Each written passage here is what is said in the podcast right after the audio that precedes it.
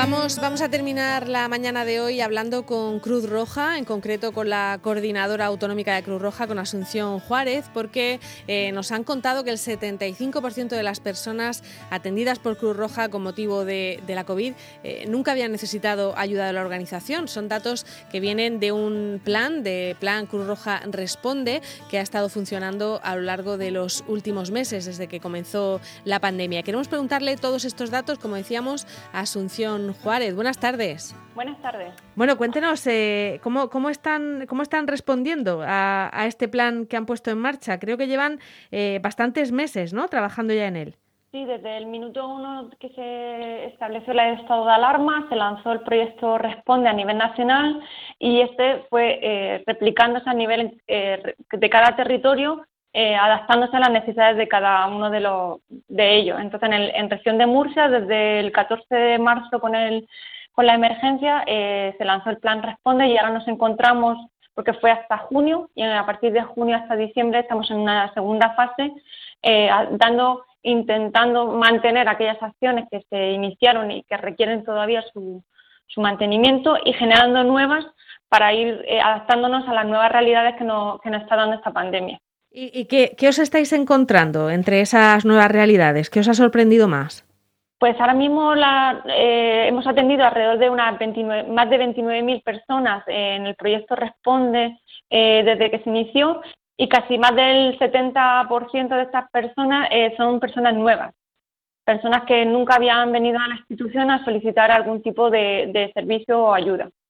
Esto nos sorprende, al igual que, bueno, que hemos podido, hemos contado y, siempre con total agradecimiento de, lo que es la activación de más de 1.400 personas voluntarias que nos han ayudado a dar la respuesta que, nos estaba demandando la, sociedad murciana. Eh, esta cantidad de personas que acuden por primera vez a, pediros ayuda no os había pasado nunca, ¿no? Quiero decir, ni siquiera en la crisis de que comenzó en el 2008 había habido esa eh, avalancha. Yo creo que esta crisis está como más concentrada, ¿no? Sí, bueno, la situación en que se ha dado es que las personas que ya contábamos, que ya estaban con nuestros proyectos, que se, encontraban en una situación de vulnerabilidad, esto ha sido que, bueno, que esa situación sea más grave. Y aquellas personas que más o menos tenían una cierta normalidad o unos, eh, unos empleos que conseguían tener una estabilidad, pero no a lo mejor poder tener un, pues un colchón económico por, dificultades y demás, estas personas son las que ahora mismo se encuentran en peor situación. Eh, porque claro, tú más o menos vas salvando eh, día a día, pero las situaciones que en un momento dado nos confinan, eh, pues la empresa te mete en ERTE o te despide por la situación que se daba y, no tienes esa capacidad a lo mejor de responder si no tenías ahí pues, pues un fondo para, para emergencia, por decirlo de alguna forma. Entonces estas familias, que es las que hemos ido intentando apoyar que bueno que esto es una situación puntual, que en un momento dado pues si hay que pedir ayuda para tomar de base y tomar un descanso y decir, bueno, a partir de ahora, ¿cómo, cómo puedo eh, afrontar esta nueva situación?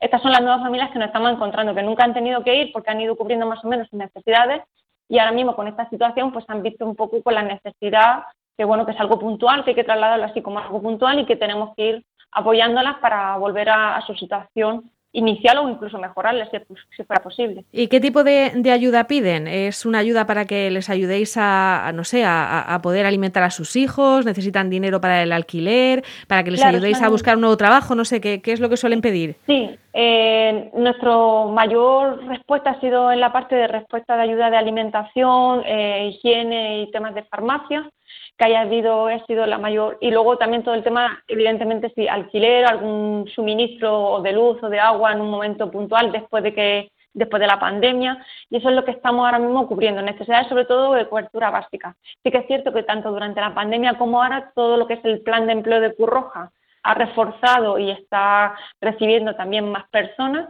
pues para reincorporarse al mercado laboral o para buscar otras vías alternativas si su puesto que ha finalizado a lo mejor ahora mismo no tiene eh, una posible incorporación en breve y, necesitan buscar otra en otros sectores o en otras profesiones. Eh, ¿De qué sectores vienen? Porque, claro, desde fuera mm, pensamos que, por ejemplo, el tema de la hostelería o el tema de las tiendas eh, pues debe estar generando mucho paro, pero no sé si es eso lo que veis vosotros. Sí, mm, la verdad es que la hostelería está siendo uno de los sectores que más, más, complicados. El tema del comercio se va manteniendo, pero sí que es verdad que también se, está viendo está viendo esa necesidad y aquellas personas que pues, a lo mejor eran pequeños autónomos, a lo mejor personas que se dedicaban a los mercados eh, en, las poblaciones, em, hay un poco de, todo, ¿no? Eh, eh, pero sobre todo se centra en el sector de servicios. ¿Y cómo, sí, sí. ¿Y cómo, cómo acuden a vosotros? ¿A través de los servicios sociales del ayuntamiento o os conocen ya directamente? Pues el, el principio, del principio de la pandemia, nosotros como Curroja hemos querido coordinarnos con los servicios sociales porque es una porque es la primera línea eh, desde los municipios para conocer realmente la, necesidad de la, población a la que a la que tienen que dar atención. Entonces nos coordinamos con ellos.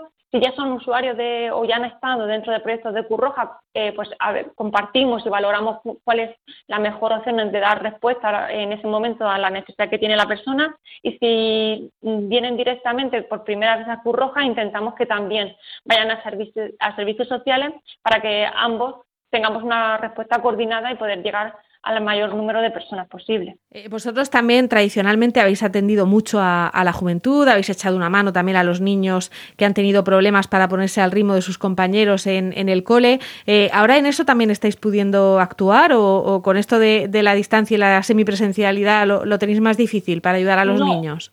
No, al contrario, durante la, pandemia tanto eh, los programas de Curroja Juventud como de educación se transformaron en el ámbito digital eh, y hemos trasladado a más de 14.000 personas eh, acciones formativas, pero sobre todo a más de, a más de 2.000 niños le hemos hecho tanto el apoyo educativo para poder finalizar su, su, año académico eh, durante la pandemia hasta junio y ahora el empezar a incorporarse ahora en septiembre en esta nueva fase de, académica. Se le han entregado tablets, se le han entregado incluso líneas de internet y móvil si la vivienda no tenía, para que puedan seguir las clases y para que nosotros podamos hacer nuestras actividades de refuerzo educativo y también de ocio, porque al final los niños y niñas necesitan esa relación con otros compañeros de su misma edad para su desarrollo emocional y su desarrollo cognitivo. Entonces, todo esto sí que se ha mantenido, se ha hecho a través de la transformación digital y cuando se ha empezado a poder hacer acciones grupales, en grupos más pequeñitos, más reducidos, también hemos ido haciendo la actividad presencial. Ajá. Y en cuanto, por ejemplo, a tablets o a líneas de Internet, ¿sabrías decirme más o menos cuántas habéis tenido que, dar? Pues ahora mismo estamos, eh, que yo tenga el número más, son casi unas 130 tablets lo que ya hemos entregado y estamos todavía eh, generando nuevas solicitudes que nos van, nos van solicitando. Ajá. Bueno, pues en cuanto a número de personas atendidas, más o menos lo, lo tenemos claro ya. Eh, quería que me contaras también esa otra parte positiva de que han subido los voluntarios, ¿no? Sí, ah, tenemos, bueno, tenemos que dar las gracias porque la verdad es que en el momento que surgió la pandemia hicimos una activación de nuestro voluntariado propio de la institución que ya estaba en los diferentes proyectos como, como un único proyecto, como Cruz Roja Responde, como voluntarios de la casa, como Cruz Roja, no un voluntario de empleo o un voluntario de, emergencia, sino como voluntario de Cruz Roja. Roja necesita eh, dar respuesta a lo que la sociedad murciana eh, necesitaba en ese momento de la emergencia y hemos tenido una activación de más de 1.400 personas que en un momento determinado han dicho sí a ponerse en primera línea y dar respuesta a lo que, a lo que estábamos intentando ofrecer a la, a la sociedad. Y la verdad es que sí, estamos muy contentos porque eso quiere decir que el compromiso con la institución es mucho mayor de, vamos, de lo esperado y bueno, la verdad es que yo me lo esperaba, pero bueno, siempre sorprende, ¿no? claro, el verlo real y, ver que incluso gente que no podía hacer porque era perfil vulnerable y no podía estar en pie de calle, eh, se ofrecía, pues si había que grabar datos, había que llamar por teléfono, pero no querían dejar de hacer su actividad, porque a veces nosotros tenemos que decir, bueno, es que es perfil vulnerable y hay que proteger también, y estamos en una pandemia y lo más importante es proteger a la población eh, y hacer todas las medidas eh, posibles para que la actividad voluntaria también esté cubierta y, con las mejores con Seguridad, claro. Claro, entonces decíamos, no, eres persona vulnerable, y decía, pues dame otra actividad, valora otras opciones. Entonces nada, reformulábamos y veíamos otra actividad que la persona eh, se sintiera lo, como se quiere sentir útil en la institución y haciendo su actividad voluntaria. Bueno, pues ya sabemos que hay voluntarios, pero siempre hacen falta más, o sea que no hay problema, ¿no? Si, si alguien llama.